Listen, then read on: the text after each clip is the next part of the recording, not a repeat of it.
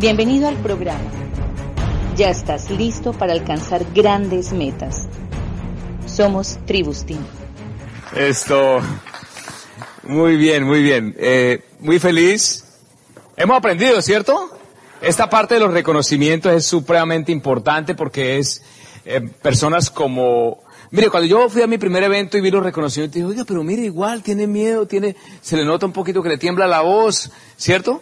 Porque pues nosotros ya llevamos años haciéndolo, entonces uno como que va aprendiendo a, a, a controlar las maripositas que se le ponen a uno acá, entonces uno las pone como en filita, en fila india, etcétera, entonces ya es controlado. Vamos a, esta partecita, esta parte me encanta eh, porque cuando yo voy a los eventos, cuando voy, no me pierdo un solo seminario, no me pierdo una sola convención, desde que yo fui a mi primera convención, no me pierdo ninguna. De hecho, voy a más convenciones de lo normal, porque me inspiran, me llenan de energía, porque es lo que nos ayuda a, a fortalecer nuestra mente, porque definitivamente necesitamos fortalecer nuestra mente para soportar eso. Cuando usted se cae, usted tiene que, es simplemente inteligencia emocional. Inteligencia emocional. Eso es todo. Si a usted le pasa que tengo, tengo unos socios que llegan el cierre de mes, el cierre de mes apuntan al 15%, no alcanzan a llegar al 15% ese mes y duran frustrados dos semanas, tres semanas. Y luego arrancan la última con toda,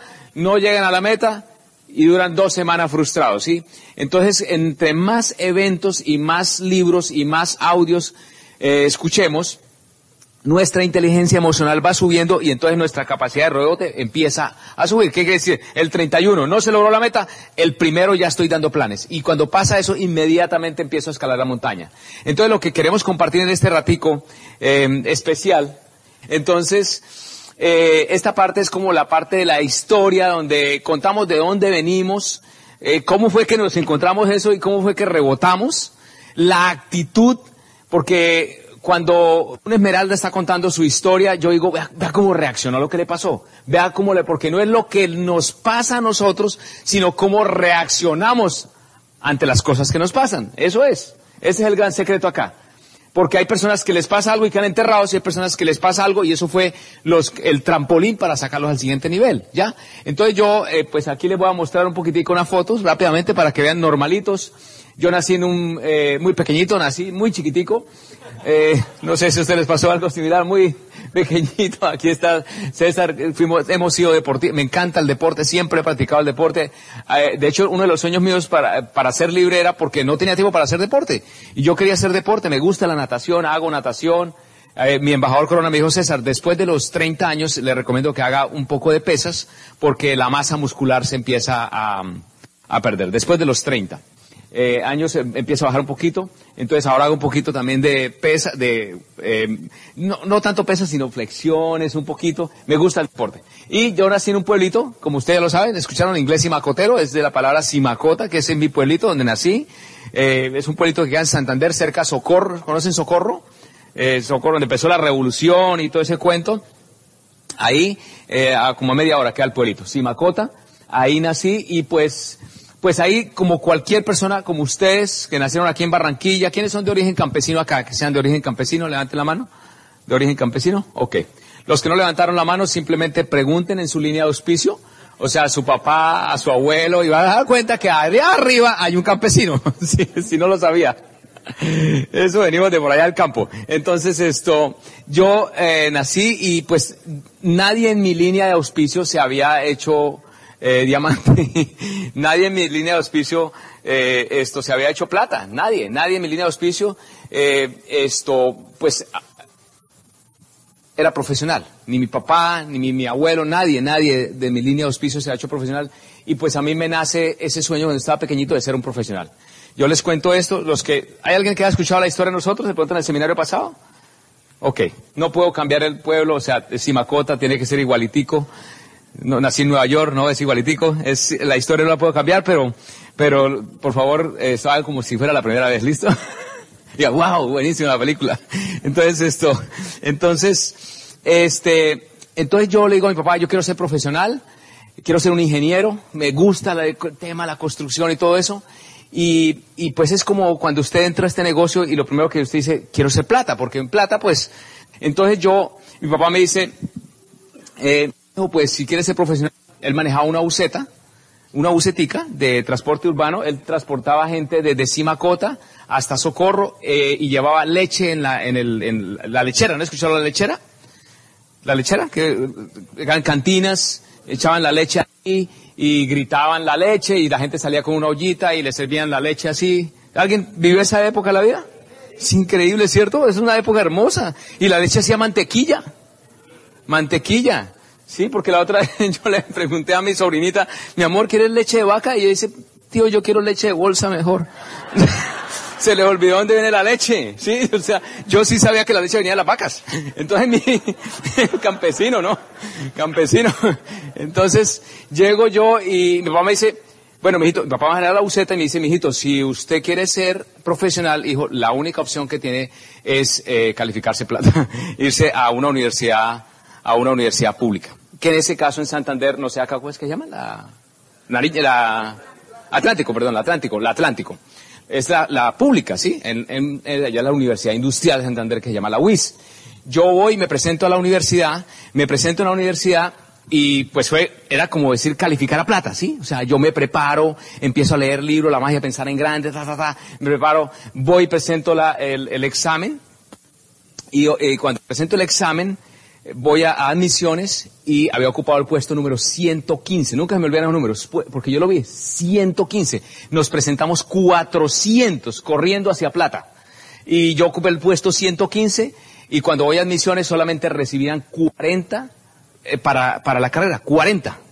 Obviamente es como si yo la aposté a plata y quedé como, o sea, la convención la tuvieron en octubre y entonces ahorita viene la de febrero y usted dijo, voy plata febrero y llegué como decir al 12, ¿sí? al 12, un poco frustrado. Y lo peor de toda esa frustración es cuando usted está ahí frustrado, yo le apunté a plata en febrero y veo gente siendo reconocida como plata, ¿sí? Y usted dice, ¿qué pasó?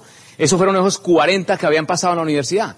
Entonces yo llego un poco frustrado a la casa, frustrado, o sea, con la capacidad de rebote abajo en el piso. O sea, yo me fui rodando, rodando así, rodando, rodando hasta la casa, frustrado, o sea, como quiero puesto de policía acostado o algo así, o sea, de, o sea, frustrado. Y entonces yo llego a la casa y le digo a mi papá, papá, pasó algo. ¿Qué pasó, mío? Mi papá es flemático, lo que Claudia decía, flemático. Entonces digo, papá, pasó algo. ¿Qué pasó, mío? No, papá, es que le quiero contar algo. Se presentaron 400 personas a la universidad, ta, ta, ta. Yo le empecé a dar el plan a mi papá, como tratándole de decirle a mi papá, mi papá, mi papá trabajaba desde las 5 de la mañana hasta las 8 llegaba a la casa, 9 de la noche a veces. Imagine todos los días el viejo, todos los días. Y yo llego y le echo el cuento a ver si mi papá, yo decía a ver si de pronto mi papá ahora trabaja hasta las 10 de la noche y me paga una universidad privada, ¿sí? Y entonces yo, mire papá, pasó esto, y papá es flemático, se queda callado escuchándome, mire papá, es que es muy duro llegar a plata, eso la gente dice que no, y uno le dice y dicen que no, y le dicen que van a ir a la junta y no vienen, y dicen que van a ir al seminario y no vienen, y papá, eso es muy duro llegar a plata. Entonces esto, y papá me mira así, y me dice, este, ya terminó César, cuando yo terminé de explicarle todo, ¿no? ¿Ya terminó? Entonces, sí, papá, ya terminó. Y en ese momento mi papá, nunca me olvida, mi papá está en la mesita así, del comedor, corre la mesa así, se para y se va y coge las llaves, las llaves de la buceta que él manejaba. Y así se está, yo sentadito así chupando de así. Y entonces llega y me dice, mire César, así como dice el papá, ¿no? Mire César, le voy a decir una cosa. Si usted no pasa a la universidad, esto es lo que le espera. Y me muestra las llaves de la buceta. ¿Sí? Esa fue la primera charla motivadora que yo tuve en mi vida. Eh, inspiradora. ¿Sí? Inspiradora. Eso es como cuando usted le da el plan a alguien. Yo le doy el plan a alguien. Mire, uno en este negocio usted lee tantos libros y tantos seminarios y tantas convenciones y tanta gente entra en contacto con nosotros que uno se vuelve hasta psicólogo. Ya, ¿no? ¿Por qué esperar a que pasen las cosas? Viene la convención. Hay un secreto. El secreto lleva a la gente a la convención. No es más. La demora en este negocio es entender que la clave es llevar a las personas a la convención. Es la demora en eso, la demora. Entonces yo escucho esa charla mi papá. Yo le digo, no, papá, no, tranquilo, papá. O sea, yo voy a estudiar. Espera un momentico. Entonces yo dije, yo voy a plata a la siguiente convención. Yo voy a plata a la siguiente convención. Entonces empiezo a estudiar. Pero mire, hice algo interesante. Sin saberlo en esa época, yo me asocié positivamente. Yo llegué y empecé a identificar gente que tenía la misma circunstancia mía. Yo me acuerdo de Juan Carlos Cobos, un amigo mío. Juan Carlos, el papá tenía un bus. Eh, el papá tenía un bus. El papá no le podía pagar una universidad pública. Él, yo le dije, Juan Carlos, ¿usted qué va a hacer? Dijo, me dijo así, dijo, César, o yo paso a esa universidad o paso a esa universidad. Le dije, estamos en la misma, usted y yo. Y nos agarramos así la mano. Vamos. ¿Sí me entiende? Y empezamos, éramos tres o cuatro. Lo mismo, por eso es que sus líderes le promueven la junta de negocio. A veces hay gente que dice, pero la junta de negocio, otra, pero, pero es lo mismo. Vuelven y dan el plan. No, quiero que entiendan eso. Es la asociación. Usted necesita esa asociación. Yo no voy a una junta y yo no siento el vacío. Entonces yo llego y me asocio y empiezo a estudiar. Pusimos horario de 8 a 12, escuchábamos y es ta, ta. Y bueno, y empezamos. Llegamos, llegó el examen, llegó la convención, o sea, el día de plata. Y llegamos. ¡Guau! El mes que vamos a calificar a plata. O sea, el mes que vamos a presentar el examen. Y entonces presentamos el examen, vamos a misiones y me acuerdo como si fuera ayer. Yo voy y miro, puesto número 29. Imagínese eso. Entre 400. ¿Nos habíamos preparado o no? ¿Habíamos dado planes? Todo lo que usted quiera. Me voy a misiones, señorita, puesto 29, ingeniería. Y me dice, eh, para este semestre, no, para este semestre solamente tenemos 23 cupos. O sea, eso es como usted cerrar el mes y quedar en 9.400. Sí, 9.400. Dice, no es posible esto. Voy a, la casa, otra vez le cuento a mi papá, mi papá me muestra las llaves otra vez, yo otra vez arranco, empiezo a prepararme. Le dije a mis amigos, dije, amigos, hubo gente que nosotros estudiamos de 8 a 12 y de 2 a 6. Hay gente que se levantó a las 6 de la mañana. Este mensaje es muy simple, son principios lo que gobierna este negocio. No es más, no hay secretos. Cuando usted está acá sentado en la convención y ve un plata acá al frente, usted no, le debe pasar nunca por la cabeza decir, ¿qué sería lo que hizo? ¿A qué será lo que está haciendo ese hombre que está creciendo? Nada. ¿Qué pasó? Dio más planes, escuchó más audio, leyó libros, hizo más llamadas, movió más volumen. Sí, es lo mismo. Él hizo lo mismo, solo que lo hizo más veces. Se levantó más temprano. ¿Me comprenden? Eso es lo que pasa. Entonces, yo le dije a ellos, vamos a levantarnos a las seis y media de la mañana, empecemos de siete a doce, nos presentamos otra vez a la universidad. Me acuerdo mucho, ocupo el puesto número 15, puesto número 15, 15. Yo voy a admisiones, señorita, ¿cuántos aceptan? Y me dijeron, 28 aceptaban esa vez. Y pasé a lo, perdón, puesto número 13, puesto número 13, porque es 115, el puesto número 13 y pasé a la universidad. Pasamos todos los que estudiamos, todos pasamos a la universidad. La única diferencia entre ese llegar a plata y este llegar a plata es que ahí nadie nos reconoció. O sea, verdad, yo me acuerdo que yo llegué aquí y ¿cuánto? Y nosotros nos abrazamos, claro, habían otros 400 allá que querían tragarnos. ¿Sí me entiende? La diferencia acá es que si usted llega a plata, su éxito es el éxito de nosotros. ¿Sabía eso? Es increíble eso. Es increíble. Nunca se me olvida mi primera convención. Usted me dice, ¿qué, dijeron en la primera convención? Los reconocimientos. Yo decía, pero ¿por qué toda esa gente se bota a la tarima a aplaudir eso? nunca había visto eso. Yo me acuerdo como ingeniero me ascendieron al siguiente cargo y todos los ingenieros empezamos a hacerme zancadilla porque se, se ¿sí me entiende? Había como una bronca porque yo, porque me habían ascendido. En cambio aquí usted crece y todo el mundo lo aplaude. ¿Es bonito o no es bonito? Maravilloso, maravilloso. Paso a la universidad, llego a la universidad y pasa, es cuando usted entiende por qué fue la lucha. La lucha. Hay una cosa que se llama los puntos de conexión. ¿Han escuchado esa? Los puntos, que usted puede unir los puntos de conexión hacia atrás, pero no hacia adelante. Es una conferencia de Steve Jobs, antes de morir. Hace mucho tiempo la grabó él. Y él decía, ¿qué es eso de los puntos de conexión? Es que usted si usted está aquí parado y mira hacia atrás y empieza a mirar cada uno de los eventos que pasaron en su vida, estos eventos que parecieron una adversidad en su vida, y usted echa hacia atrás y dice, oiga, pero cuando yo la estaba viviendo creía que era una adversidad, pero gracias a esa adversidad yo ahora soy así, o tengo esto, o he logrado eso. O sea, esa adversidad se transformó en una bendición. ¿A quién le ha pasado algo así? Sí, los puntos de conexión atrás. Entonces yo entro a la universidad y entiendo la lucha. Porque yo llego a la universidad, imagínese como una reunión de solo platas. Sí, solo plata. Yo el primer día de plata, yo llego, entro a la universidad, todo, todo ahí. Entonces habían como 40, yo me siento ahí y todo peinadito, yo me acuerdo peinadito así, con pañuelo. ¿Quién se acuerda que uno tenía que pañuelo, uno cargaba pañuelo y peinilla? Eh, sí, yo me acuerdo que en el colegio me decían pañuelo y peinilla, yo tenía que sacar pañuelo y peinilla. Entonces, bueno, en mi época, ¿no? Y entonces, ya no, ¿cierto? Ya no, ya los muchachos entran como quieran, pero yo en mi época tenía que salir. Yo llego, entro, a clase, estoy ahí, póngale que va a estar, no, no se pierdan este pedacito. Yo estoy ahí sentado, esperando, era seis de la mañana, imagínense, seis de la mañana, clase de álgebra lineal. Imagínense eso. Yo emocionado, mi primer día como ingeniero, ahí sentado, tanta lucha por llegar a plata. ¿Entiendan eso?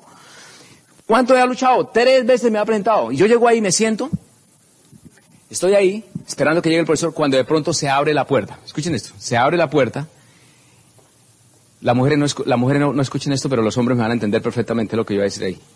Se abre la puerta y entra una niña de 16 años, más o menos 16 tenía. Yo la veo así, a mí se me olvidó todo, así como Matrix. Yo me quedo, ¿qué es esto? ¿Qué es esta preciosura? Y se viene así caminando, así caminando. Y yo decía, yo quiero tener al menos dos hijos con esa niña. O sea, dos. ¿Qué es esto? Y se sienta aquí. Y entonces yo, como las mujeres no están escuchando, los hombres nos ponemos nerviosos. ¿Qué le digo? ¿Qué le pregunto? Y yo, hola, ¿cómo te llamas? Y ella dice, Claudia. y entonces yo, Claudia.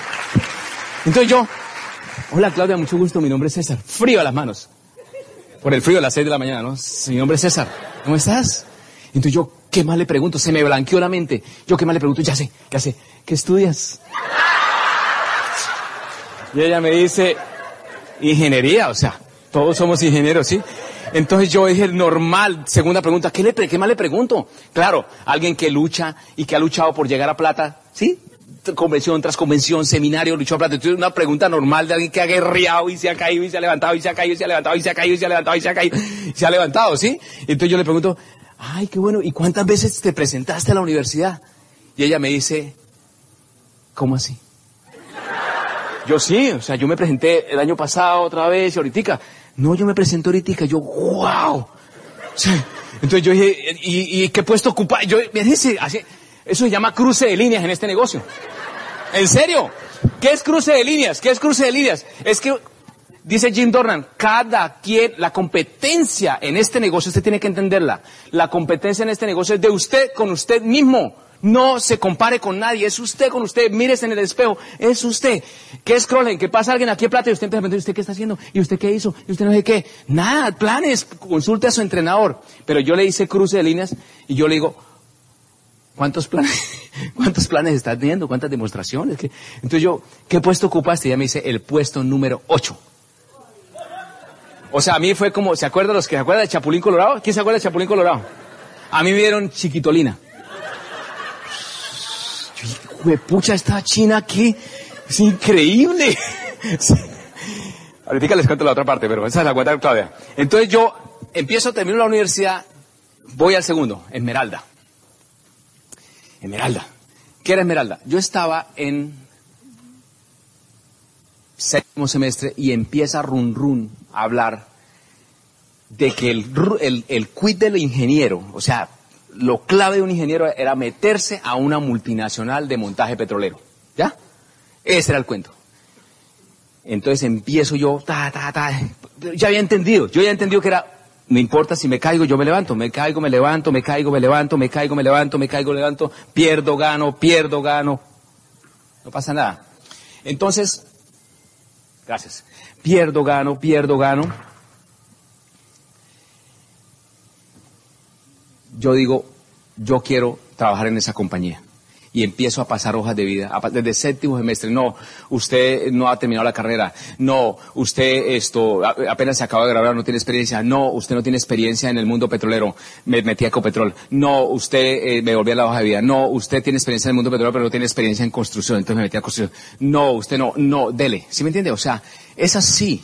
O sea, usted está construyendo este negocio y usted auspicia. Usted auspicia y es no, no, no, no, sí no, no, no, sí, no, no, no, sí. Después tiene que encontrar, sí, sí, no, no lo quiero hacer, no lo quiero hacer. De 20 que yo auspicio, más o menos 3 dan el paso al frente. Mi embajador Corona me dijo, César, ¿cuál es su sueño? ¿Cuál es su sueño? Yo le dije, este. Dijo, ¿cuántos no está dispuesto a soportar para conquistar su sueño? Esa es la pregunta. ¿Cuántos no? ¿Cuántos no? Porque cualquiera es capaz de soportar el sí. Cualquiera es capaz de soportar cuando le ponen este pin. Pero el verdadero ganador se conoce cuando se levanta del piso. ¿Es así o no es así? Cuando se levanta del piso. No importa el momento que usted esté viviendo, es ahí cuando viene la prueba del ganador. No importa. Entonces, paso la hoja de vida y me pasan. Dicen, sí, venga para acá, entro a la compañía. Mire toda esa travesía que hice. Solamente para llegar a este momento. Toda la travesía. Yo hoy día he hecho mi vida hacia atrás y digo, es que es increíble la perfección, la perfección. Porque yo llego ese día a la multinacional, me mandan a un, a un este, a un entrenamiento, llego a ese entrenamiento y en ese entrenamiento era sobre válvulas, tuberías, soldadura, todo ese cuento. Y entonces llego a quedarme donde una tía que mi tía me dice, no, César, no sé qué en un hotel, que es aquí en, en, mi casa, en Chía. Llego a Chía, cuando yo, yo estoy en Chía, mi, a mi tía ese día se levara el carro. Mire esto, se levara el carro.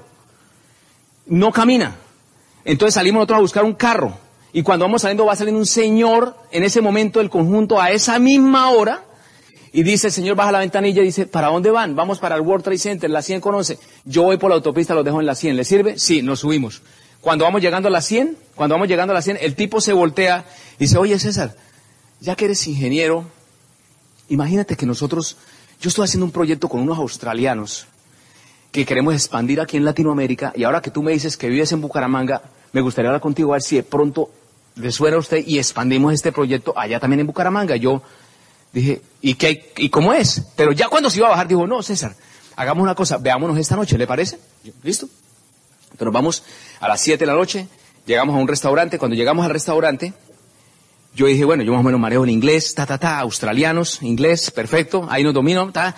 Yo, yo, cuando yo llegué al sitio, el señor ese eh, trabajaba en, la industria de impresiones y él, él trabajaba, era gerente de una, de una empresa esa de impresiones grandísima en el país. Entonces yo dije, van a montar la empresa, la empresa esa de, de, imprenta, ¿sí? De, de imprenta en, en Bucaramanga. Entonces debe ser que van a construir el edificio, debe ser que necesitan un ingeniero, entonces yo tengo, pero como yo estoy allá en el campo, entonces yo tengo un arquitecto, tengo otros ingenieros, armamos una unión temporal en Bucaramanga para construir el edificio, yo sé dónde hay lotes en Bucaramanga, o sea, cuando yo llegué al restaurante yo llegué con los planos, ¿sí me entiendes? Yo llegué con los planos. Y entonces yo entro al restaurante, el tipo me dice, César, vamos al segundo piso, cuando llego al segundo piso habían como 20 personas ahí, yo dije, ¿y estas 20 personas qué hacen ahí? Entonces yo una vez dije, ah, esto es una licitación. Claro, todos ingenieros. No le veía los planos, pero dije, todo bien. Llego, me siento ahí y el tipo se presenta y dice, le voy a contar algo. Y empieza a hablar de los sueños y los sueños. Y yo, un cuadriculado, ¿sí me entiende? O sea, ecuaciones diferenciales, integral simple, integral doble, triple, casos de factorización, todos mis números aquí en la cabeza y el tipo empieza a hablar de sueños. Eso es como que, ¿Y qué sueño tienes? Y yo, ¿qué está hablando este tipo? Entonces yo, entonces saca un tablero y dice, este eres tú. Le vas a contar a seis y te vas a hacer diamante y conquistas tus sueños. Y yo, no. Mi tía estaba ahí y mi tía me dice, César, vámonos de aquí. Y yo, no. Entonces yo estaba ahí. ¿Qué es esto? Y al final yo me acuerdo que el tipo dice, y ahora vamos a ver los productos. Y el tipo saca una cosa, se unta de betún.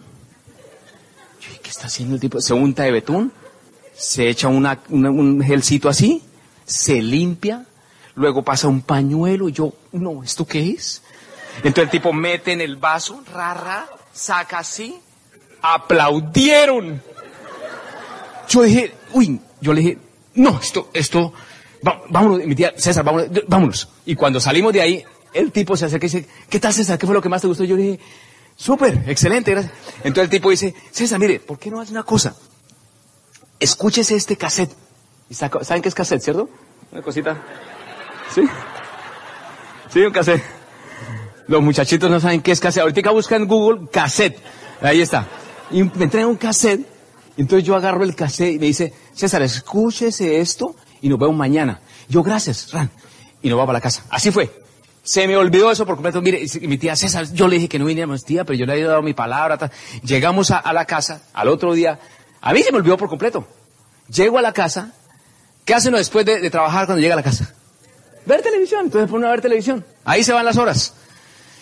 Sentamos a ver televisión y me acuerdo que yo venía, yo venía subiendo la escalera.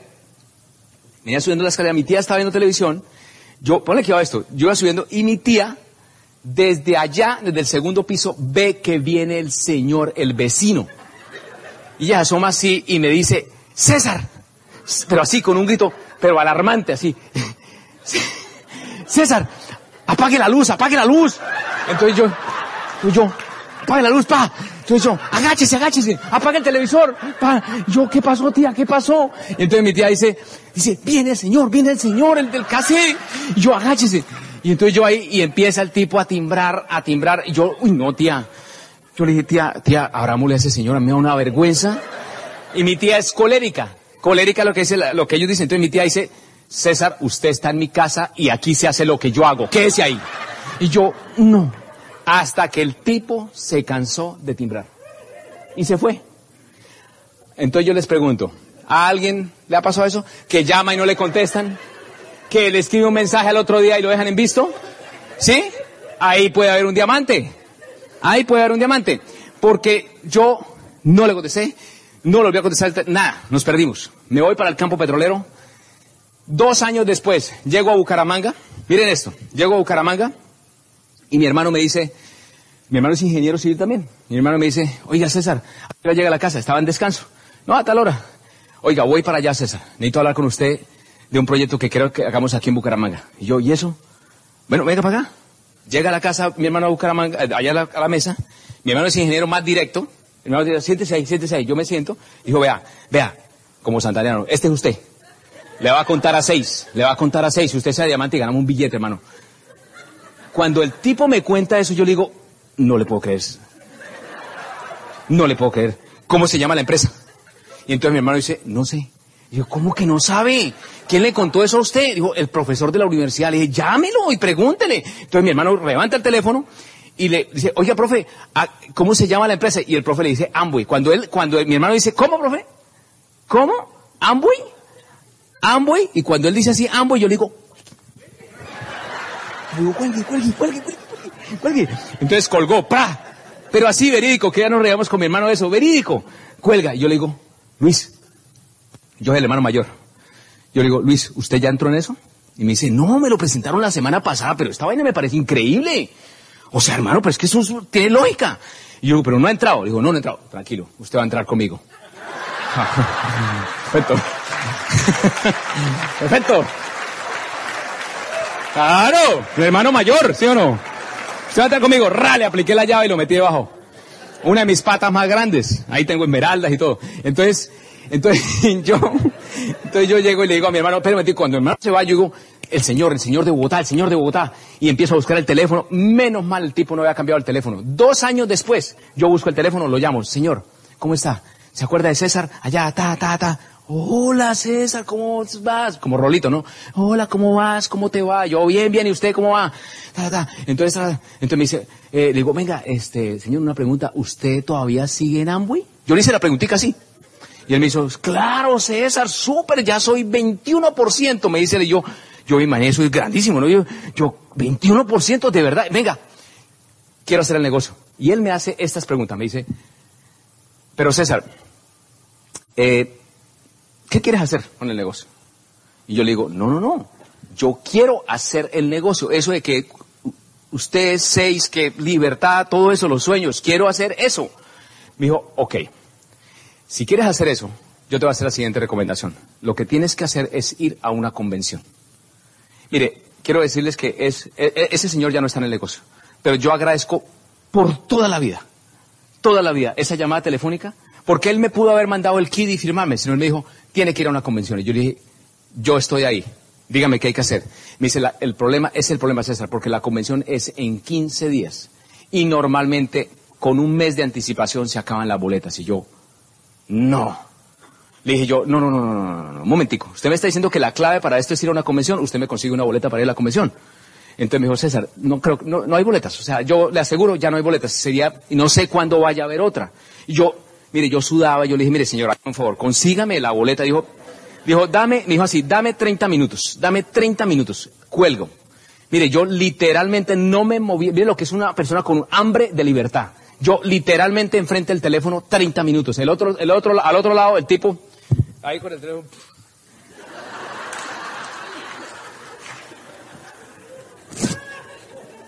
Ya, ahora sí, llamó. Yo, aló. Yo le digo, dígame. Entonces me dice, César, definitivamente estás para, cosas grandes acá. Yo, dígame ya, dígame ya, dígame ya. Me dijo, no, le tengo una noticia increíble. Y yo, dígame ya, me la consiguió. Dijo, no, no le conseguí una, le conseguí cuatro boletas, César. Mire, yo, así, en plancha, deme las cuatro. ¡Wow! Esto es increíble, deme las cuatro. Ingenuo, ingenuo, totalmente ingenuo, ingenuo. Y yo le digo, deme las cuatro, yo le consigno, ya hago tres llamadas con la misma postura que él hizo, yo llamé a, tres amigos, yo les dije, mire, una cosa, dígame, ¿qué, este fin de semana usted qué va a hacer? Es que va a hacer un proyecto con unos australianos aquí en Latinoamérica y todo, si puede, tiene ese libro de fin de semana, porque, dígame si sí o no, porque no tengo sino tres boletas. Tres y tres me dijeron que sí.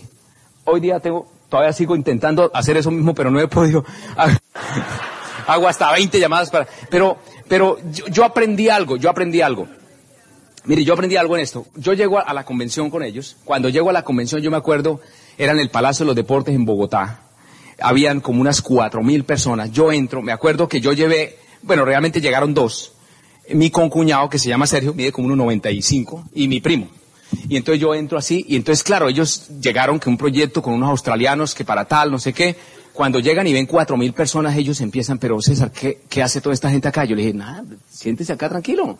Entonces sentémonos, o sea, y nos sentamos y ¡guau! Y la energía, la convención, la música, eso es una mezcla entre un concierto de heavy metal, eh, eh, esto, un, eh, un, discurso político, una, una, como un, esto, un discurso religioso, es una mezcla así entre todo y liderazgo y todo. Yo creo que, yo entro así, eso a mí los pelos eran de punta, yo estaba sentado, préstame la silla un momentico, amor. Entonces yo estaba sentado, entonces yo estaba sentado, ya termino. Ya, y amorcito, pero si nos pusieron menos tiempo. Es que ahorita me van a regañar porque le dejé muy poquito tiempo. Entonces, es que la Santander... ¿Alguien está casado con una santanderiana? Es así linda, pero tienen que ver la bravita. Entonces yo estaba ahí. Entonces yo estaba ahí, sentado en esa convención, y pasa algo fenomenal. Eh, ¿Quiénes no han ido a una convención? Levante la mano los que no han ido a una convención. Los que no han ido. Ok, los que no han ido a una convención. Mire, uno realmente conoce este negocio cuando va a una convención. Antes es imposible, es imposible. Yo estaba ahí, y mis pelos de punta. Y entonces suena una música así y pegan un grito desgarrador y dicen, ayúdeme a recibir, pero así, pero así como reciben a AC Dixie, ¿sí? O sea, ayúdenme a recibir Diamante de la Florida, Carmen Echavarría. Y gritas y sale una señora de unos 68 años de edad. Le voy a mostrar. Con un vestido de luces todo pegadito y sale esa señora así como una calle así. ¡ah! Era una escalera como de ocho, así, y la señora sube como de a tres zancadas, así, pa, pa, pa, pa, y guau, guau, y todo el mundo, guau, enloquecido, yo era, ¡ah! me quedé sin, sinceramente yo me quedé sin aire. Y la señora hace esto. Quiero que se pongan de, así, lo único que digo, quiero que se pongan de pie todos los que han tomado la decisión de llegar a diamante. Y pone música. Yo estaba ahí sentado y yo me puse de pie así. Y me aplaudieron los cuatro mil a mí. Yo, no. Eso es increíble. Yo miraba a todos lados así, yo, wow. Bravo, César. Y entonces yo estaba ahí sentado, yo estaba ahí, y yo le decía a Sergio, yo le decía, Sergio, parece, parece, parece, Mauricio, parece, parece. Y entonces Sergio me miraba y me decía, César, ¿qué es diamante? Y entonces yo, yo le decía, no sé, parece. Yo quiero que me entiendan algo. Yo era ingeniero y sigo siendo ingeniero. O sea, lógico, lógico. Escuchen eso, lógica, lógica. No se necesita fórmulas en esto. Dice, ayúdenme a recibir diamante. Carmen Echavarría, 68 años de edad. 68 años. Sube la escalera en tres zancadas. Llena de energía, de felicidad todo el tiempo. Yo quiero ser diamante. Y hoy día somos diamantes. ¿Me entiendes, líderes? Hoy día somos diamantes. Entonces, eh, me emociona muchísimo, me emociona muchísimo contar esto porque eso es lo que hacen las convenciones. Las convenciones lo que hacen es encontrar diamantes, no es más. no hay otro sitio, es ahí donde se pescan los diamantes, dice Jim Dornan. Lo dejo con Claudia.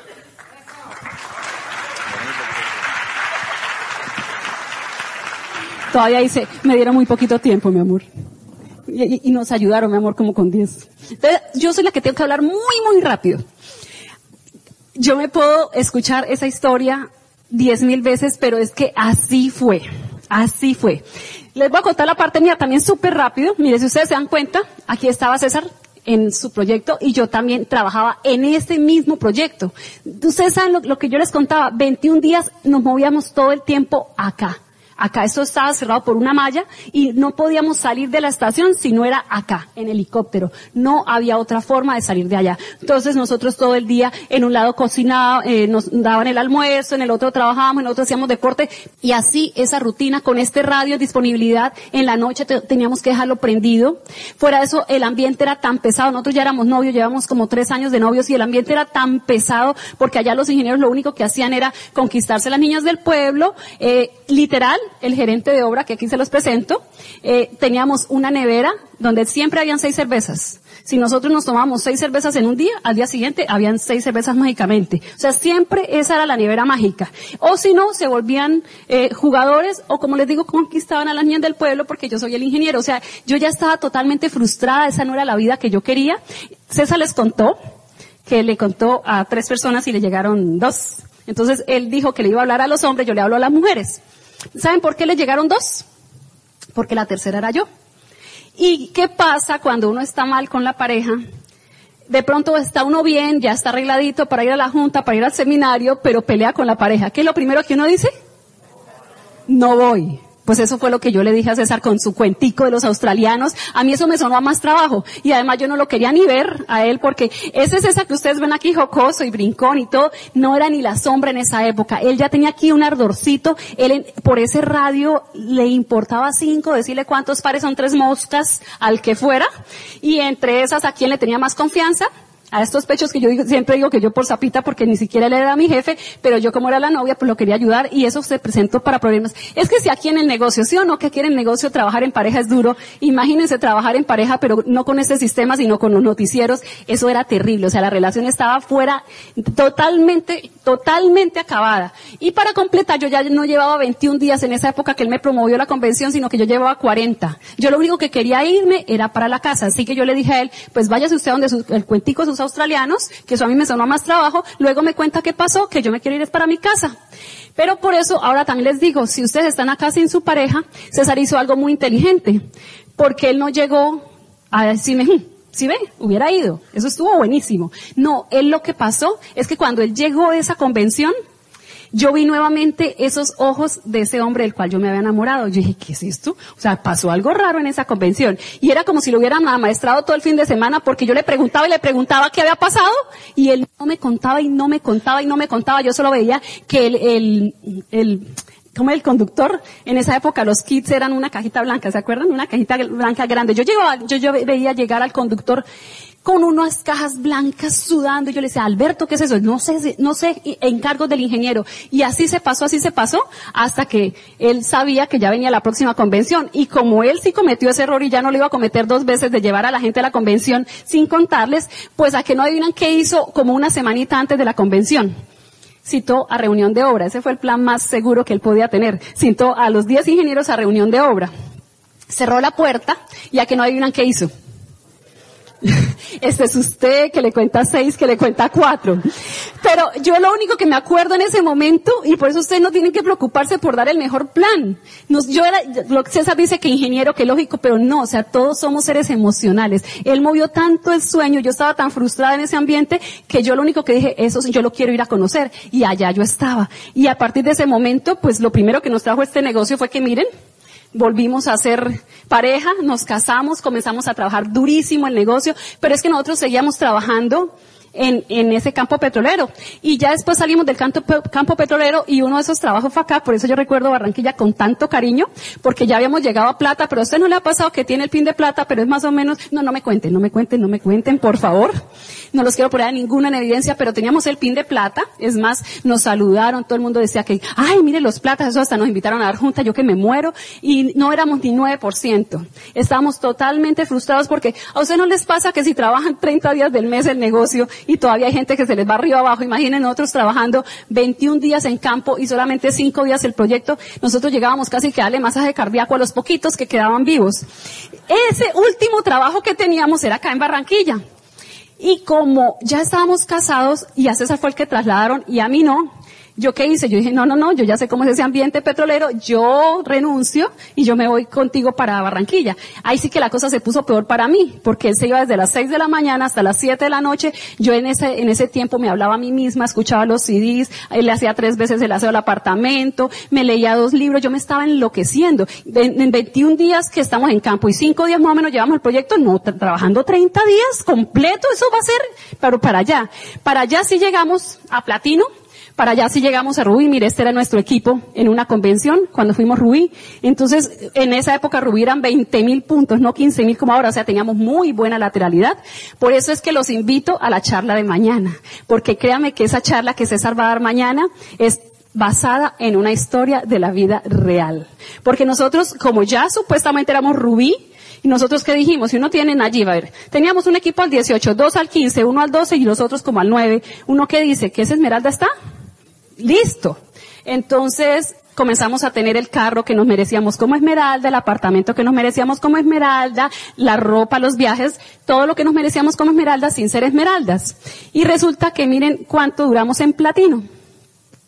Seis años porque nosotros, lo que les digo, fuimos los más creativos del mundo, nos inventábamos, nosotros construíamos los equipos, los destruíamos nosotros mismos, nos inventábamos. Cada semana era una estrategia diferente. O sea, no queríamos hacer lo que se tenía que hacer, sino que queríamos el atajo. Y en esos seis años, calculen, llegó Andrés Felipe, llegó Juan Sebastián, y para completar como las pruebas llegan, llegan toditas. ¿Se acuerda que César dijo que mi, mi suegro siempre manejaba una buceta? Pues en esa época aquí no sé si hay un transporte único, en Bucaramanga sí, que se llama el Metrolínea. Entonces, ¿qué le pasó a todos los que manejaban esas buceticas? Se quedaron de un día para otro sin puesto. Y mi suegro tenía dos bucetas que todavía no las había terminado de pagar y sin puesto. ¿Qué hicimos nosotros? Porque al fin y al cabo, nosotros no queríamos escuchar esa frasecita que decía, ¿qué? Se los dije. Entonces ellos no tenían ni idea lo mal que nosotros estábamos. Solamente ellos veían que nosotros íbamos a todos los viajes de liderazgo, porque ahorita lo van a ver, íbamos a todos. Entonces ellos decían, no, yo le está yendo muy bien. No tenían ni idea que un mes sí pagábamos un servicio, el otro mes no, que nosotros ya sabemos que nos iban a cortar el teléfono y no teníamos cómo, que no poníamos, mi, padre llegaba allá y decía, y pero ustedes, ¿por qué no les gusta ver televisión? No teníamos con qué pagarla. ¿Ustedes, por qué al niño no lo pone al colegio? No, es que está todavía muy chiquitico. Mi amor, ¿tú por qué te pones tanto esa luz? No, es que es la que más me gusta. Todo eso, pero no, o sea, ellos que nunca se enteraran que estábamos mal. Entonces, ¿qué pasó cuando mi suegro se quedó sin, ese, ingreso? Pues nosotros, y sobre todo César, que como les dijo, éramos, son dos solamente hijos, asumimos las deudas de ellos también. Entonces la cosa se puso bastante interesante. Por eso es que César dice que o usted camina por un sueño o huye de una pesadilla. Nosotros ya teníamos la pesadilla enfrente, habíamos sido tan mal administradores del dinero que teníamos unas deudas gigantescas. Y ahí es cuando César dice, nos sentamos a mirar. Y nosotros dijimos, este año es o es Esmeralda o si no, viene una caboce. Entonces por fin nos enfocamos en esto. Lo que tanto nos decía Jim Dornan, decía, identifica el problema, encuentra una solución y enfócate en qué? En la solución, porque es que uno a veces se la pasa pensando todo el día en el problema y pensando en el problema y no buscando soluciones. Con César dijimos este año, como dice César, habían dos puertas, o es Esmeralda o es Esmeralda. Y ahí, enfocados en el mapa de sueños, poniendo el trabajo. No esperen el momento ideal, porque yo corrí el Esmeralda, este bebecito estaba en mi barriga, ahí tiene un día de nacido, o sea que esa barriga era monumental. Y así vamos a dar los planes todo, porque es que el, mejor momento es ya. Es más, de pronto era como hace, no sé para ustedes, pero para nosotros sí había sido como unos añitos atrás. Entonces así lo corrimos. Pero por fin llegaron muchísimos cambios. En el mismo año llegamos a Zafiro, a Zafiro fundador y a Esmeralda. Eso fue en el 2006, que nació mi segundo hijo. Y en el 2007 llegamos a Esmeralda Fundador, la vida nos cambió por completo, cosas mágicas comenzaron a ocurrir, cosas como por ejemplo recibir un mail de este señor donde nos invitaba, todo totalmente pago, a Los Ángeles a ser reconocidos como Esmeraldas. César creyó que ese mail era una broma de nuestro equipo y no era cierto. Él nos está diciendo que si se acuadraba en nuestra agenda, él los, gustosamente nos iba a invitar a Los Ángeles a ser reconocidos. O sea, la vida nos cambió de una forma impresionante. Pudimos Mire, yo los invito a que ustedes hagan esa llamada si de pronto es el caso de ustedes. Nosotros, aparte que pagamos nuestras deudas, que duramos como tres días visitando bancos para pagarlas, también hicimos una llamada mágica. César hizo esa llamada mágica en donde le preguntó al suegro, ¿cuántas deudas tienes, viejo? Y él se estaba enfermando por nada, él tenía como 15 millones no más. Nosotros, si él supiera cuántos teníamos nosotros, que era más de 100, él tenía como 15, pero él se estaba muriendo por eso. Él se estaba literalmente enfermando.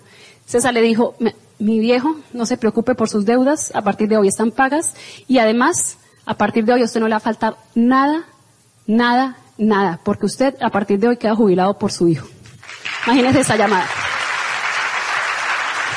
Ahí es donde yo les digo que ustedes tienen que ver a un flemático emocionado, porque ese hombre simplemente los cacheticos se le hincharon un poquito, se puso rojito y con los ojos le daban vueltas, pero ustedes tienen que vivir ese momento, es una cosa maravillosa.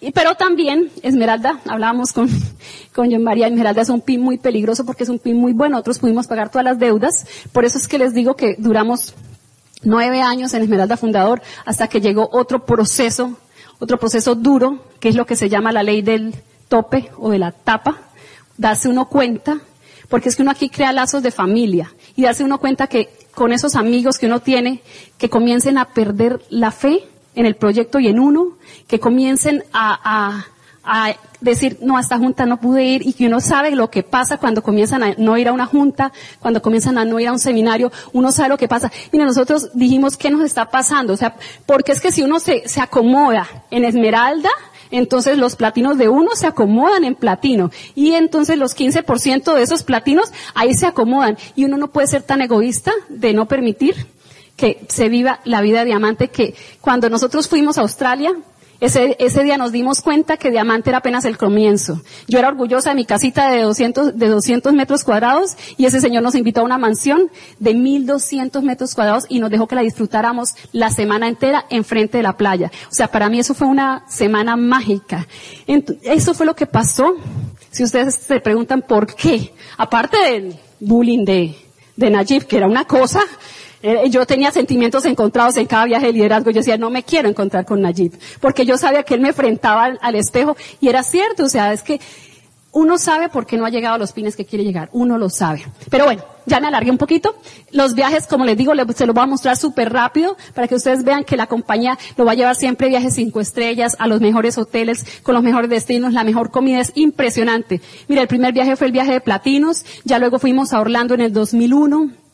Luego fuimos a Universal Studios, ahí conocimos las plantas de Nutralight, fuimos a Madrid, ahí nació mi primer bebé, la gente decía, ay, tan guapa que llegó al bebé. No, yo tenía una crisis terrible económica y las mujeres me entienden que uno tiene las hormonas alborotadas y si se le mezcla la crisis económica con las hormonas alborotadas, yo tenía una depresión postparto que yo le dije a César, mi amor, o yo me voy con mi bebé que tenía apenas un mes de nacido a ese viaje o yo no aguanto un año más. Entonces ahí estábamos en Madrid, además fue el único viaje que, que fue de liderazgo al otro continente, no lo han repetido. Ese fue Madrid, Cancún, maravilloso, un parque que se llama Escare, así usted no nade, usted se pone un chalequito, se va por todo un río subterráneo, mire la playa es espectacular, a cualquier hora del día la, la arena no, no lo quema, una arena suavecita, Buenos Aires, la mejor comida que hemos comido, bueno, la de Río de Janeiro también estuvo espectacular, la calle Caminito, Río de Janeiro, miren aquí el Corcovado, el Cerro Pan de Azúcar, esta es la vista desde nuestra habitación, siempre son los mejores hoteles. También quisimos conocer Grand Rapids y Chicago para ver nuestra empresa. Fuimos a Panamá, que fue otro viaje de liderazgo, a Jamaica, otro viaje. Este momento mágico que les cuento, que nos invitó, mire, mire aquí, aquí ocurrió algo, por eso nosotros tanto hablamos de principios, porque César ahí también quería hacer lo mismo que con mi sala, le llegó con los planos. ¿Ustedes ven ahí algún plano, algún mapa? No, mire, este hombre se dedicó dos horas, un hombre tan ocupado, a conocer quiénes eran César y Claudia. Por eso es que dicen que usted aquí dedíquese a hacer relaciones, que, que la parte de la educación es la que crea el líder. Usted debe crear relaciones. Ahí nos enamoramos por completo del proyecto y desde el liderazgo. Las Vegas, les presento a los australianos. En el 2009, por fin conocimos Las Vegas, yo creo que hasta Nayib nos felicitó y dijo, por fin llegaron a Diamante. No habíamos llegado a Diamante, era el A50, pero es que por eso también tanto digo de consejería, porque como ellos viven en Australia y iban a estar en Las Vegas, a ellos se les hizo muy fácil decir, ¿por qué no van a Las Vegas a hacer consejería? Y nosotros entonces, como éramos bien educaditos, allá estuvimos en Las Vegas haciendo consejería. Todos nos felicitaban, nosotros no, no, no, no hemos llegado. Pero eso sí nos motivó muchísimo porque vimos el desfile de diamante, la cosa más impresionante, eso fue el 2009. Punta Cana, el mejor hotel en el que hemos estado, les puedo asegurar que mi habitación era más grande que mi apartamento en ese momento. Mire, ya César no tenía ni el casco ni las botas punteras, sino que tenía una bata en un spa. Es, la vida cambia. Crucero, por eso yo sé que aquí hay mamás que de pronto, ¿a qué, mamá? Tampoco me le pido que me hacen la mano, no le han dado por el lado lo que a uno más le duele, que son los hijos. Que, porque es normal que uno deje a los hijos de 8 a 12 y de 2 a 6 al cuidado de alguien. Pero si uno se mete a este proyecto y quiere construir una mejor vida, ahí es cuando vienen todas las críticas. A mí sí que me criticaron por dejar a mis hijos solos, por dejarlos eh, con el teterito preparadito, pero yo les pregunto una cosa, ¿ustedes creen que ellos se acordaban de que yo los dejé solos o ya se acordaban de que, mire, la mamá lo llevó al viaje. Ellos creían que esto era piscina de olas porque ese día el mar estaba tan picado que, que eso parecía piscina de olas. Al día siguiente movían el agüita y decían, ¿qué pasó con la piscina de olas? Porque ya ahí el mar estaba calmado. Son, viajes maravillosos. Ahora la compañía hace muchos viajes en familia. Este no fue un viaje de, de la compañía, pero sí, ¿quién no le ha prometido a sus hijos ir a Orlando? La, eh, mejor dicho, aquí está conociendo el proyecto. Si usted se pone a trabajar juicioso con su equipo de apoyo, usted puede estar en Orlando, que es un viaje mágico. Toronto, las cataratas del Niágara, mucho frío, si no le gustaron entonces las de Niágara nos llevaron al, año siguiente a Iguazú, Cancún, poder pedir servicio a la habitación sin preocuparse del gasto, Punta Cana, mire César otra vez acá estresadísimo, Orlando, por eso les digo, es maravilloso. Eh, en, Orlando nos cerraron un parque para nosotros. Y uno que ha ido a los parques sabe que eso nunca los cierran. Eso allá, las piernitas esas de pavo son bastante costositas. Allá casi que nos las metían por los ojos. Todo, todo, todo. si llovió, que era impermeable. Nosotros como diamantes teníamos acá una cosita que nos permitía entrar en prioridad a todo, a todas las atracciones. Entonces se convierte, mire, así usted no tenga niños, usted se vuelve un niño completo.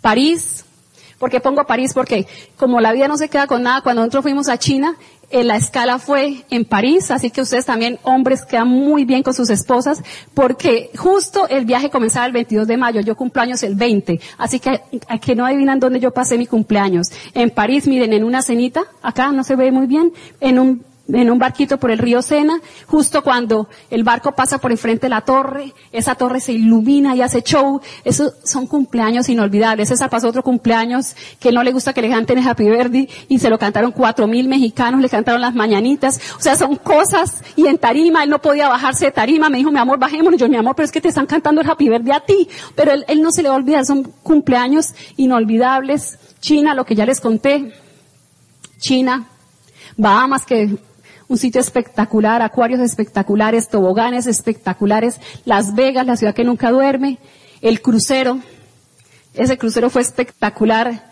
Miren, hacer deporte con esta vista es diferente, escalar con sus hijos, aquí César se la está dando, es guapísimo porque aquí los hijos le estaban dando qué lección, eh, incluso mire, yo nunca había disparado nada y nos convencieron de que hiciéramos una batalla de, con pistolas láser, eso fue súper entretenido, son viajes maravillosos y viajes en familia porque lo que César dice es cierto, porque mi hijo quería ponerse ese pin, porque ellos también pagan el precio, pero eso, esos son los viajes, hay otras cosas que uno cuando ve que este, este que le dice a usted que son seis, uno no ve. ¿Y qué son esos sueños cumplidos? Por ejemplo, No hay como ser papás de tiempo completo. Mire, yo quedé impresionada ahorita, yo María me mostró un video de su hija dando un plan. Eso solamente se ve acá. O sea, los niños de allá, de afuera, es que ni saludan. Uno llega y esos niños pasan casi que lo pisan a uno y ni saludan. Acá son, es que esa, esas personas en las que se convierten los hijos en el ambiente no se paga con nada. Uno poder ser uno el que le dé todos los valores y principios a sus hijos no se paga con nada. Lo que César dice, libertad, él, le encanta hacer deporte y César dice que 119 casas que son en el conjunto pagan la administración solamente para que este jubilado de Copetrol haga piscinas, porque ahí es como un martes a las 9 de la mañana, eso se ponen, se ponen cita, eh, luego se van case que para el, el sauna y entonces el señor, el señor como llama Correa le dice, le tengo, le tengo el eucalipto, César, y allá se lo dejé cuando quiera. O sea, es una delicia poder uno ser dueño de su propio tiempo. Lo que yo les digo, no, no más arriendos, tener su casa. Nosotros las mujeres trabajamos mucho por seguridad. Y les pongo esta lámina de última porque uno es, miren, al crucero no solo llevamos a nuestros hijos, sino llevamos a mis suegros. Y él dijo, mi suegro es flemático, como les digo, y el único viaje que se hizo después en avión, después de su luna de miel, fue ese crucero. Y él dijo, César, como un crucero no hay nada. Y eso ya sabíamos que era la máxima demostración de emoción que puede tener un flemático. Él estaba emocionadísimo. Mi suegra también feliz. También él quería muchísimo este carro. Nosotros conservamos este carro, no se dejen llevar por el estatus. Nosotros conservamos ese carro desde que éramos antes de platino hasta después de esmeralda y ya llevamos dos años. Ya la gente nos decía, pero mi líder, mire, está como oxidadito. Sí, sí, ya me di cuenta. Pero nosotros teníamos, ya habíamos aprendido la lección. Pero cuando por fin pagamos este carro, y quisimos comprar la camioneta. Ese día le dimos el carro a mi suegro, feliz, otra vez vimos a un flemático emocionado. Ustedes tendrían que ver, las fotos. Y por último les quiero contar esta parte. Estos son mis viejos, se los presento. Porque es que uno aquí en este negocio tiene que aprender a, a manejar la frustración. Nosotros llegamos en el 2015 a Esmeralda. Pero nosotros en el 2011 también corrimos una meta, digo diamante, perdón. Nosotros en el 2011 también corrimos una meta diamante. Y en el tercer mes, dejamos que entrara todo eso que uno llama frustración, miedo, cobardía. No, la, meta no se cayó, nosotros la dejamos caer, la vimos demasiado grande. En esa época mi viejo, que era un hincha absoluto de nosotros, nos dijo, yo soy Claudia Marcela, Marcela, no se preocupen, ustedes son unos berracos, mire, ustedes son, yo ustedes los admiro, ustedes han logrado ya muchísimas cosas, mire cómo nos consienten a nosotros, mire cada que yo los necesito, a ustedes a los que los busco, ustedes ya son grandes personas, no se dejen frustrar por eso, corran la meta, hágalo el año siguiente. Yo cierto que sí, viejo, lo, vamos a hacer el año siguiente. Pero es que cuando pasa algo así uno queda muy frustrado y uno queda un poquito aporreadito. Uno no sabe qué va a pasar. Yo un buen día en el, en el año siguiente, efectivamente no llegamos a Diamante, pero sí recibí una llamada de mi viejo en donde me dijo, Marcela, me vine acá por una gripa que tengo complicadita y, y me dicen que me tengo que hospitalizar porque no sé bien. Y yo, claro, él sabía que él me podía llamar a cualquier hora. Yo salí corriendo para allá, efectivamente lo hospitalizaron. Para hacerles esa historia corta, eso fue un jueves. A él lo hospitalizaron, dice por un principio de neumonía. Comenzaron a darle antibiótico. Dos días, tres días después, el lunes, ya estaba saturando mal tuvieron que darle oxígeno y no solamente con antibiótico por tres días comenzó a presentar fiebre, que eso no era normal. Le comenzaron a hacer un, un montón de estudios. Al siguiente jueves que dijeron que es que por una semana lo iban a hospitalizar, en vez de, de, darle de alta, nos dijeron era que se tenía que ir para la UCI. Primera hospitalización que él tenía en su vida, que se tenía que ir para la UCI. Ese hombre se me fue de las manos en una semana, porque entró a la UCI el jueves y el sábado se había ido. O sea, a mí el viernes me dijeron, me cambiaron la vida por completo porque yo pensaba que yo a ese, que era mi héroe, lo iba, yo, o sea, ustedes que están aquí en el negocio me entienden porque uno comienza a soñar nuevamente en el negocio. Yo había soñado tanto con él, porque él era sanguíneo a morir, entonces le encantaban los viajes. Yo había soñado tanto con él y le había hecho visualizar mi reconocimiento de diamante y le había dicho que él iba a estar ahí sentado y que va a ver viejo lo orgulloso que va a sentir de mí y que va a ver todo lo que vamos a viajar y yo tener que vivir ese proceso, yo decir, por cobarde, porque es que eso es lo que pasa, porque por eso yo les digo tanto que no permitan que este sea un año más, porque uno se la pasa diciendo, que este año y entonces se llegó septiembre y no lo logré. Entonces uno dice, no, no, ahora sí le voy a dar, pero se vino diciembre, los carnavales y en marzo uno cree que en marzo entonces iba a trabajar fuerte porque entonces ya vienen los seis meses más importantes y en marzo no lo logró y se vuelve a relajar hasta agosto y así se le pasa la vida. Yo les digo, no dejen pasar la vida porque efectivamente su familia sí está pagando un precio. Sus hijos están creciendo ante sus ojos. Sus viejos, si los tienen vivos, se merecen que usted haga esa llamada que yo les digo que ustedes tienen que hacer. Se merecen vivir, mire, ustedes se merecen vivir este momento. Está bien, lo intentaré. No, no intentos. Hazlo. Déjalo. No hay intentos.